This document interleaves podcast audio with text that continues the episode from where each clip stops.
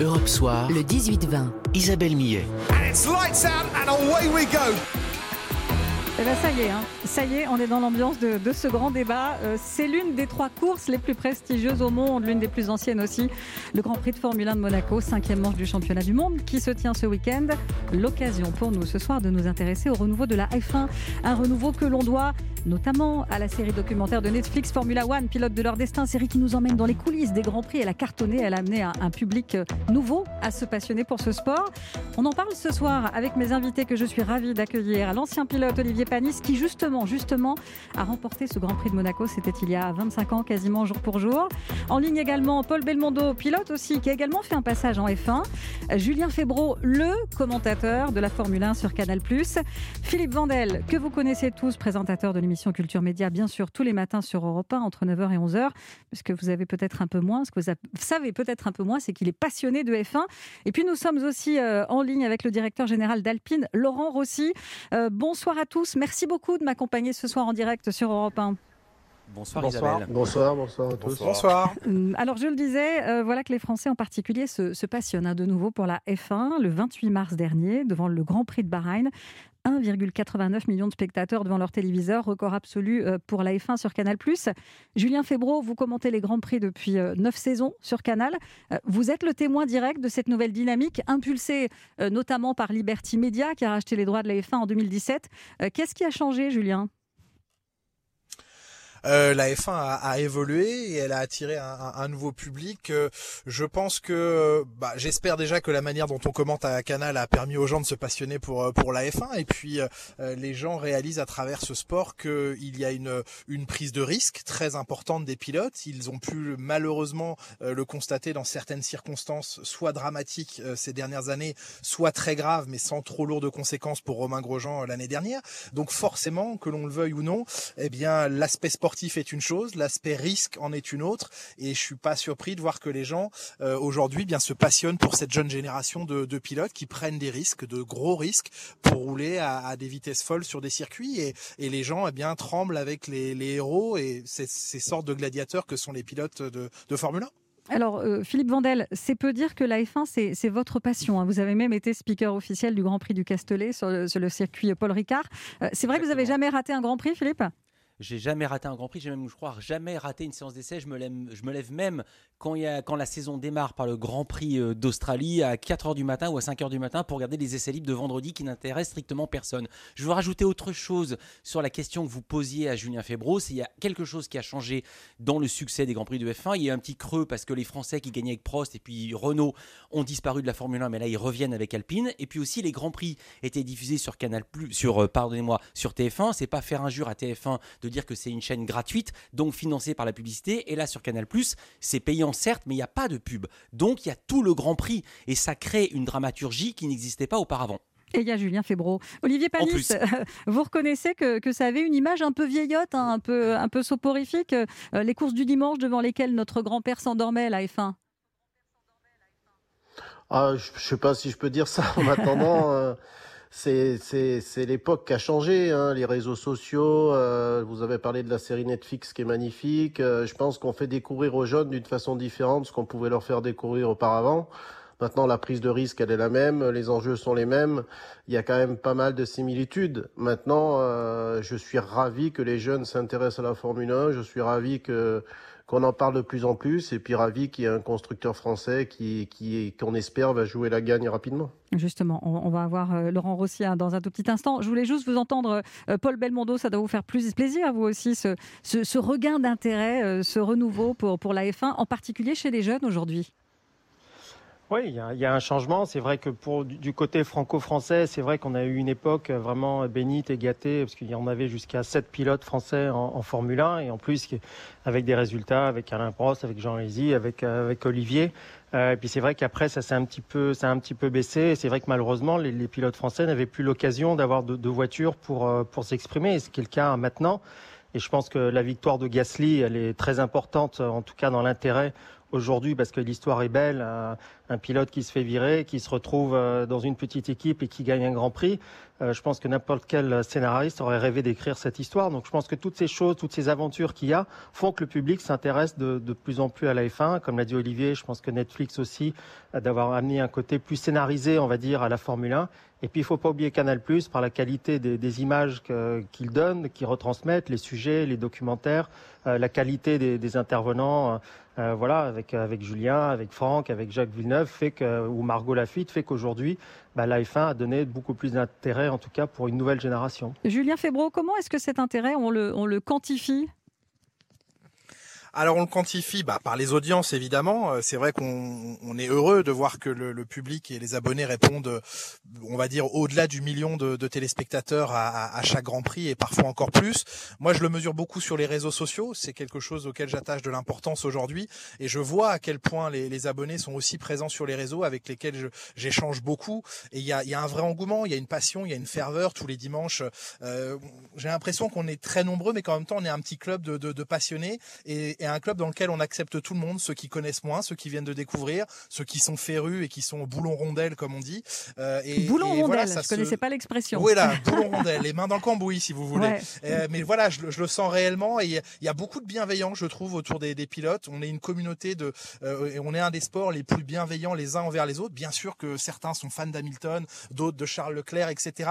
Mais il y a une communauté très jeune et je pense aussi que le confinement a joué un rôle parce qu'au moment du premier confinement notamment, beaucoup de pilotes de Formule 1 jeune génération ont joué aux jeux vidéo de Formule 1 et ont streamé leur partie sur les réseaux sociaux. Et les jeunes sont allés les voir et se sont dit, mais finalement, ces pilotes de Formule 1, oui, ils font quelque chose d'exceptionnel quand ils sont au volant de leur monoplace, mais en même temps, c'est des jeunes très accessibles qui jouent comme nous aux jeux vidéo. Et donc, on se sent plus près d'eux. Et ça, ça a beaucoup joué aussi. Euh, Laurent Rossi, je rappelle que vous êtes le tout nouveau directeur général d'Alpine euh, depuis cette année. Vous chapeautez donc les, différentes activités de la marque Alpine qui, sur les circuits, euh, a remplacé Renault. Vous nous expliquerez tout à l'heure pourquoi. Le Grand Prix de Monaco, c'est dimanche. C'est un Grand Prix mythique, évidemment, celui que tout le monde veut gagner. Oui, absolument. C'est une, une, étape légendaire du circuit. Euh, pour nous, c'est en plus pratiquement un deuxième Grand Prix national, donc euh, beaucoup d'espoir. En plus, un Grand Prix euh, assez particulier qui peut réserver beaucoup de surprises et des très bonnes. Euh, j'étais bien sûr devant mon poste euh, pour la victoire d'Olivier et ça, ça fait partie des grandes légendes de, Monaco. Vous savez quoi, on va y revenir dans un tout petit instant. On va poursuivre notre débat dans une minute sur Europe 1 et on va justement s'intéresser à, ces jeunes euh, pilotes français, notamment qui montent et qui participent au, au succès de la F1. A tout de suite. Lewis Hamilton, champion du monde de Formule 1 pour la septième fois de sa carrière. Et oui, c'est la suite de notre grand débat du Club des idées ce soir sur Europe 1. On parle de, F1, l'épreuve euh, de Formule 1, oui, la, la, l'épreuve la plus prestigieuse du calendrier, celle que tout pilote rêve d'accrocher à sa combinaison. Euh, c'est ce week-end, le Grand Prix de Monaco, l'occasion pour nous de revenir sur ce nouvel engouement de la F1. Avec moi, toujours pour ce débat, l'ancien pilote Olivier Panis, qui justement a remporté ce Grand Prix de Monaco il y a 25 ans. En ligne également, euh, Paul Belmondo, pilote également. Julien Febro, commentateur de la Formule 1 sur Canal+. Philippe Vandel, animateur de culture média et passionné de F1 et le directeur général d'Alpine, Laurent Rossi. Alors, ce renouveau de la F1, on en a parlé, on le doit en partie à cette fameuse série documentaire sur Netflix. Je sais que vous l'avez regardée, Olivier Panis, elle est, assez incroyable. Hein. Elle, a réveillé des, passions insoupçonnées chez, chez les abonnés. Hein. Oui, je pense, honnêtement, même moi, je l'ai regardé avec attention. Euh, c'est la première fois que, comme disait Paul, hein, que c'est un peu, euh, il y a un, peu un scénario et, on fait voir les coulisses, euh, on fait voir un peu les atouts politiques, les, discussions entre teams principaux, entre la bagarre pour les moteurs, qui sont souvent les meilleurs. On, on veut le meilleur moteur dans sa voiture. Enfin, moi, j'ai vu plein de choses réel que j'ai vécu, euh, qui à notre époque n'était était quand même euh, un peu plus secret, peut-être moins, on l'a moins fait voir, mais c'est vraiment une réussite. Moi, j'ai trouvé ça magnifique, rigolo, et puis ça, ça apprend aux jeunes à découvrir ce qu'est ce monde de la Formule 1, qui est quand même très élitiste et, et, et très secret. Donc, je pense que aussi les jeunes qui découvrent aujourd'hui la Formule 1 le, le trouvent un peu plus accessible et en fait se rendent compte que que derrière ces pilotes, il y a, y a énormément de choses. Oui, c'est vrai ce que vous dites. Hein. Pour ceux qui ne s'intéressent pas à la F1, il euh, faut expliquer que c'est pas du tout une série pour initier. Hein. On parle assez peu finalement de, technique ou de technologie. Euh, on plonge vraiment dans les coulisses. C'est ça qui est passionnant, hein, Paul Belmondo. Euh, bon, un peu les rivalités entre les pilotes dans les paddocks, l'angoisse des équipes, les coups bas. Je sais que vous l'avez vu cette série, Paul Belmondo. Oui, ce qui, est, ce, qui est, ce qui est très intéressant, c'est ce que je disais, quand je disais que c'était scénarisé, c'est qu'en fait, ils ont vraiment été cherchés dans la personnalité de, de chaque caractère euh, et chaque acteur de, de la Formule 1, euh, une personnalité qui était intéressante et qui donnait du vivant justement à cette série. On n'est pas resté simplement sur le résultat pur et dur de, de la course, et c'est ça qui est, qui est, fantastique. On voit euh, le, le, caractère de, Christopher Horner, justement, qui est pas quelqu'un de forcément très sympathique, mais en même temps qui joue un petit peu sur un côté glamour. On voit la souffrance aussi des, des pilotes, justement euh, des rivalités euh, euh, entre eux. et tout ça, justement, est, est vraiment très intéressant et donne envie. Plus, ben, on voit les jeux de politique sur les moteurs, sur justement la décision, je crois que c'était dans la première ou la deuxième série de, Red Bull d'arrêter avec Renault, où pourtant ils ont gagné quatre titres de champion du monde, les seuls quatre d'ailleurs qu'ils ont gagnés, c'est avec Renault. Donc, voilà, donc c'est aussi de montrer ce côté très très dur et très injuste de, de la F1 où vous pouvez être le meilleur un jour et demain on vous oublie totalement. Et Netflix a mis à l'image tout ça et je pense que ça a donné justement un, un côté humain et a intéressé les gens de suivre la F1. Euh, Laurent Rossi, en tant que directeur général d'Alpine, comment est-ce que vous l'avez vécu cette série? Parce qu'effectivement, on n'est pas toujours très tendre avec, euh, avec les différentes écuries. Hein. Il y a des hauts, il y a des bas, hein, disait Paul Belmondo. Oui, eh ben, écoutez, moi je l'ai, euh, d'ailleurs aussi regardé après avoir au début pas été forcément très intéressé. Je l'ai regardé parce que j'avais beaucoup d'insistance de gens qui ne s'intéressaient pas à la F1 et ça m'intriguait en fait. Et euh, j'ai découvert en fait que la série, elle, elle, a ça de, très bien qu'elle montre ce qui se passe sous le capot finalement. Elle donne les coulisses de la Formule 1 et elle, elle crée une proximité avec euh, le quotidien de tout le monde puisqu'elle montre que euh, les pilotes euh, sont en souffrance, comme le disait Paul, je crois, euh, peuvent perdre leur siège à la fin de la saison, peuvent peuvent disparaître, peuvent voir leur carrière euh, s'arrêter. Euh, des équipes aussi peuvent être en, menacées de, de, de, disparaître. Il y, a vraiment beaucoup plus de, de dramaturgie, mais réelle finalement. Hein. Et ça, effectivement, ça a permis de voir que la F1 n'est pas soit qu'un sport euh, mécanique de très haute volée qui demande une expertise pour le comprendre, soit une écrasante domination de Schumacher, puis Vettel, puis Hamilton. Non, euh, derrière tout ça, il y a euh, 20 pilotes, voire plus d'ailleurs, hein, qui sont des athlètes de très haut niveau avec les doutes, euh, les craintes qui les habitent, et des équipes qui essayent de, de, de, performer pour finir une saison euh, le plus honorablement possible, et surtout pour boucler leur budget, puisque ça reste des projets humains et des projets euh, financés. Donc c'est ça que montre cette série et qui est très intéressant. Alors Philippe Vandel, vous, vous êtes non seulement expert en mécanique, hein, tout à l'heure dans mon bureau, vous m'avez parlé pendant 10 minutes euh, du moteur Renault, justement, mais vous êtes aussi euh, un amateur d'histoires de, de, humaines, c'est ça qui vous plaît, ce côté euh, aussi cet aspect humain, ces, ces grands Bien. gaillards qui doutent, qui parfois sont en colère, qui ont des failles comme nous. Quoi, hein? Oui, alors comme moi je suis un connaisseur, je connaissais ça, je connaissais moins le côté technique, mais ce qu'il y a d'absolument extraordinaire dans cette série et qui est unique au monde, ce qu'on n'a pas dit encore, c'est que quand Olivier euh, dit, ou je crois que c'est Paul qui disait c'est scénarisé, c'est pas tout à fait scénarisé, c'est que Netflix tourne dans les écuries en temps réel et diffuse à la fin de la saison. Par exemple, Ricardo, qui était chez Red Bull, est passé est passé chez Renault.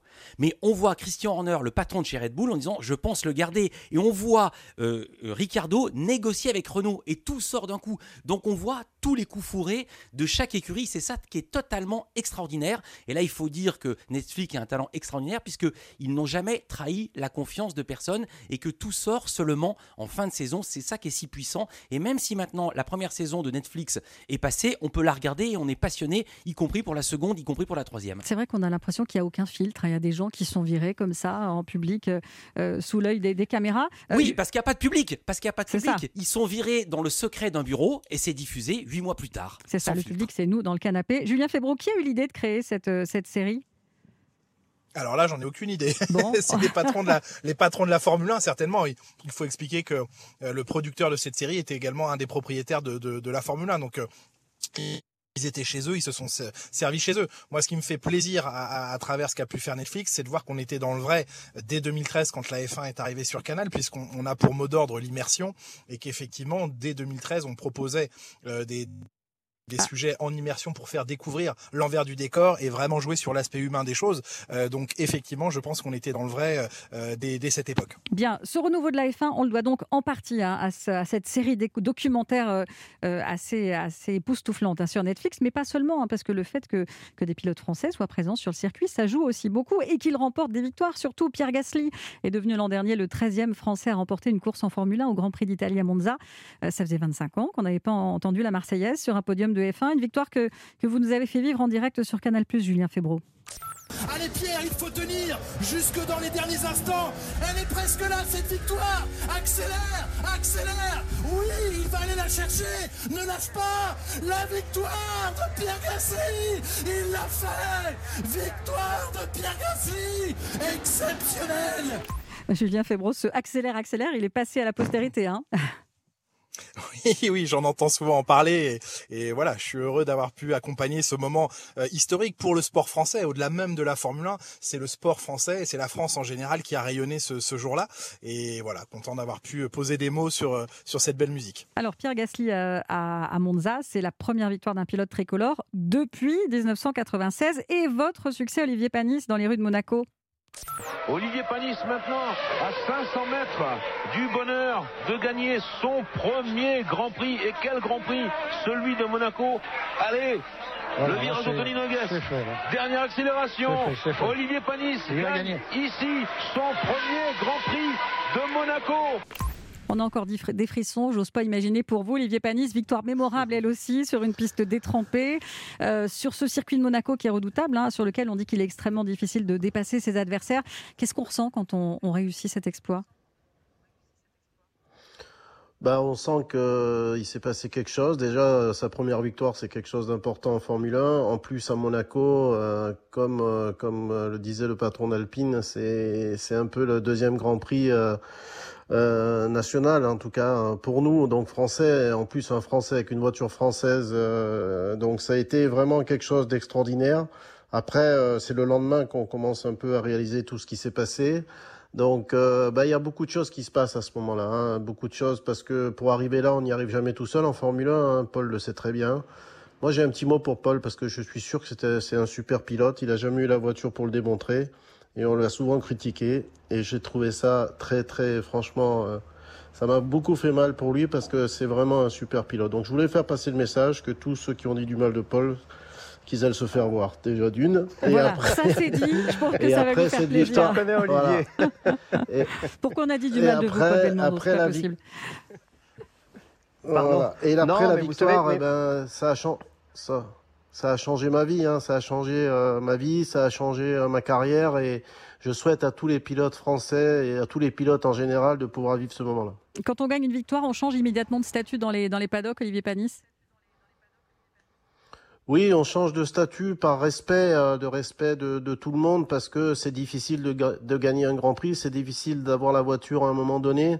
Et c'est vrai que bah, l'image change, mais après, euh, ce qui compte, c'est le travail. Le travail est de continuer. Et de toute façon, euh, rien n'arrive par hasard, que ça soit pour un constructeur, un pilote. Euh, on, on gagne jamais tout seul. Nous, on est, on est sur le podium, mais derrière nous, il y a des gens qui se battent depuis, depuis, depuis des années et des années pour arriver à un tel résultat.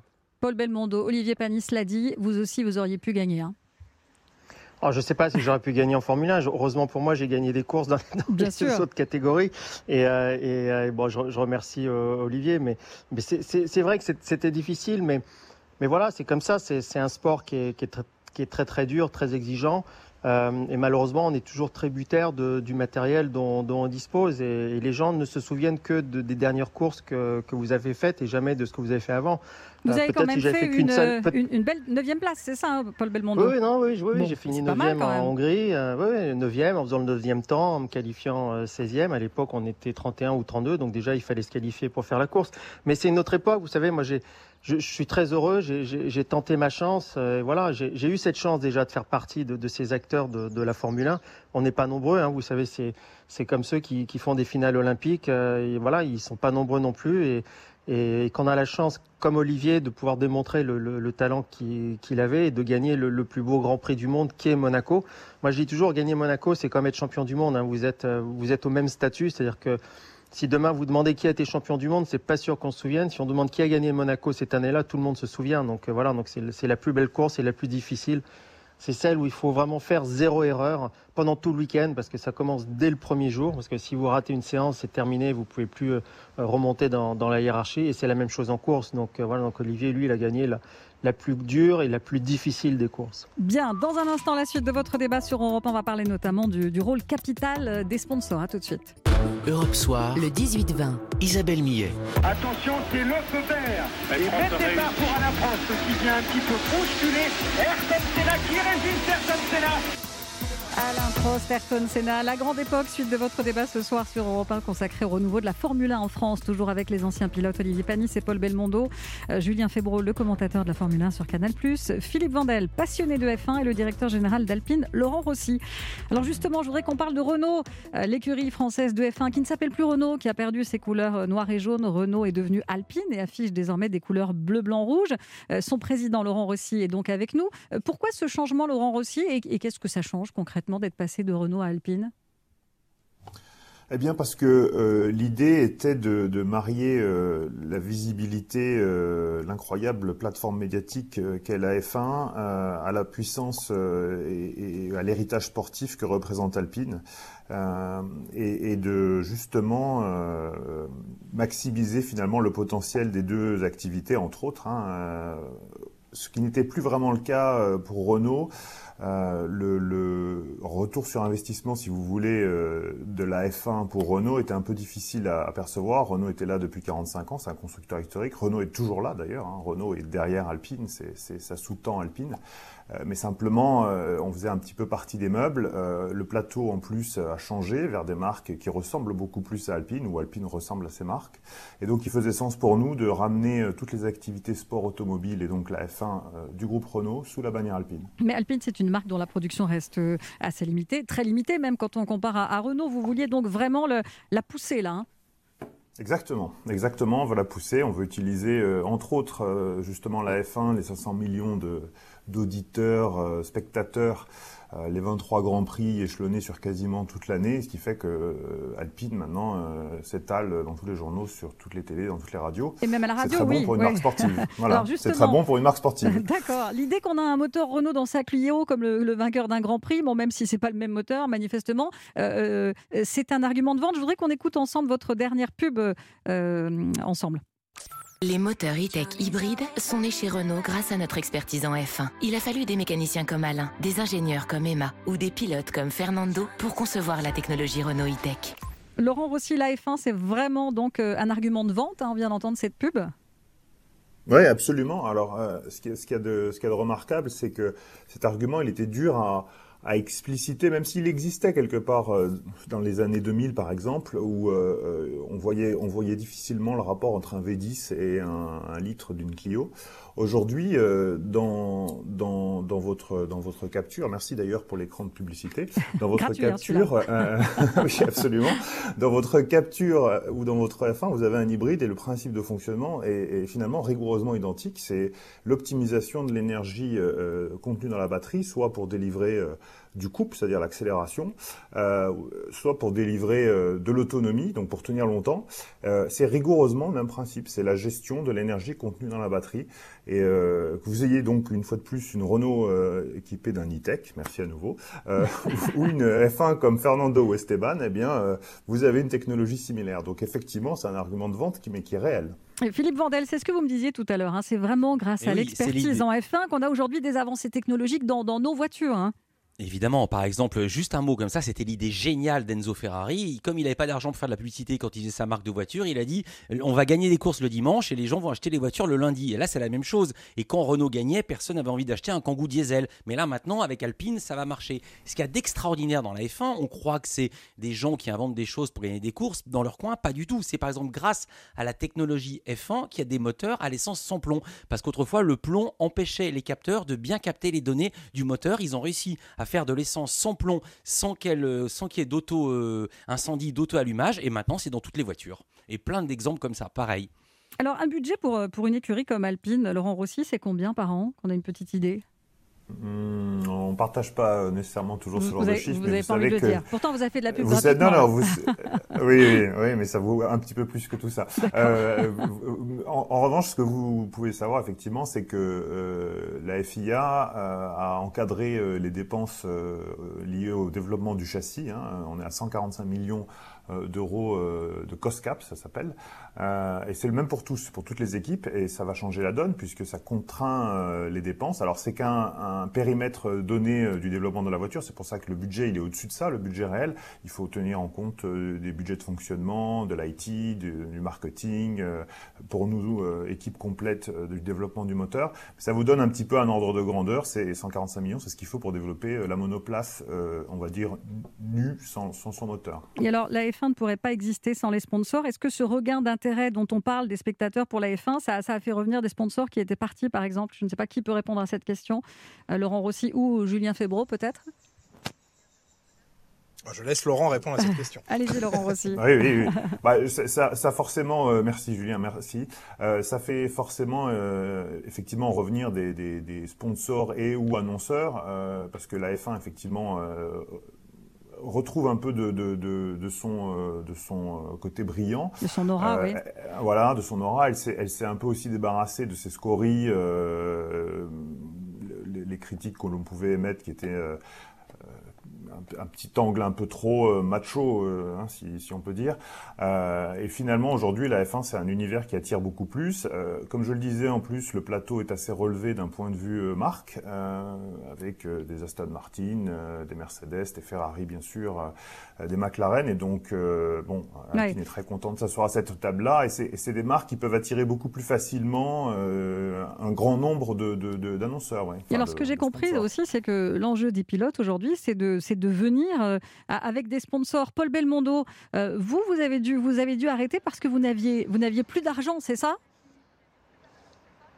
Euh, bah, alors la, première année, oui, en 92, oui, malheureusement, j'avais pas le budget pour faire toute la saison et malgré j'avais terminé tous les grands prix auxquels j'avais j'avais pris le départ et jusqu'à une neuvième place qui avait été mon, mon dernier grand prix, j'avais arrêté parce que j'avais j'avais plus de budget. C'est tellement la, la deuxième année, non, j'ai arrêté parce qu'en fait oui, c'est frustrant, mais c'était le jeu, c'était comme ça, ça faisait partie de la donne. Je la, connaissais. La dernière année, non, j'ai fait toute la saison et, sincèrement, j'étais bon, voilà, je savais que mon niveau de Formule 1, en, en tout cas ce que j'avais pu faire, n'allait pas m'offrir un volant euh, dans une bonne équipe euh, et gratuitement. Il aurait fallu que je paye. Alors j'aurais pu continuer à payer et essayer de trouver des sponsors. Certains le font pendant 5, 10 ans. Moi, je partais du principe que voilà. Mais mais on parle de budget à l'époque qui n'ont strictement rien à oui, voir bien sûr, avec, ceux d'aujourd'hui. Avec ce que ça coûte. Euh. avec ceux d'aujourd'hui, je pense qu'aujourd'hui, ce qu'on ce qu'on a amené en Formule 1, je pense qu'ils qu répondrait même pas au téléphone, voire je pense qu'ils ouvriraient même pas l'email, je pense. Euh, Paul Belmondo, euh, on sait que votre papa Jean-Paul est un grand amateur de sport automobile, on l'aime beaucoup ici à Europe 1. Euh, je crois qu'il avait une, une, mythique Ferrari. Hein. Euh, le sport, c'est une affaire de famille. Comment il va, votre papa? Ben, Ça va, écoutez, vous savez, il il suit, il suit toujours le, le il suit toujours le, le, sport, il suit toujours la, la, la, Formule 1 et ça va. Voilà, c'est quelqu'un maintenant euh, qui, qui profite, euh, qui profite de, de, de, la vie avec euh, avec ses hauts et avec ses bas, mais mais ça va. Il est il est bien entouré par par toute sa famille, ses frères, son frère, sa sœur, nous, euh, voilà. Donc il va regarder peut-être le, le, Grand Prix de Monaco avec vous euh, dimanche. Oui, sûrement, sûrement. Oui. Bon, merci en tout cas à tous les cinq. Merci beaucoup. On aurait pu, pu poursuivre encore ce débat très longtemps. Euh, je vous conseille la série euh, docu hein, de Netflix, Drive to Survive Formula One. C'est vraiment euh, exceptionnel. Vous ne pourrez pas décrocher. Europe 1, Isabelle Millet.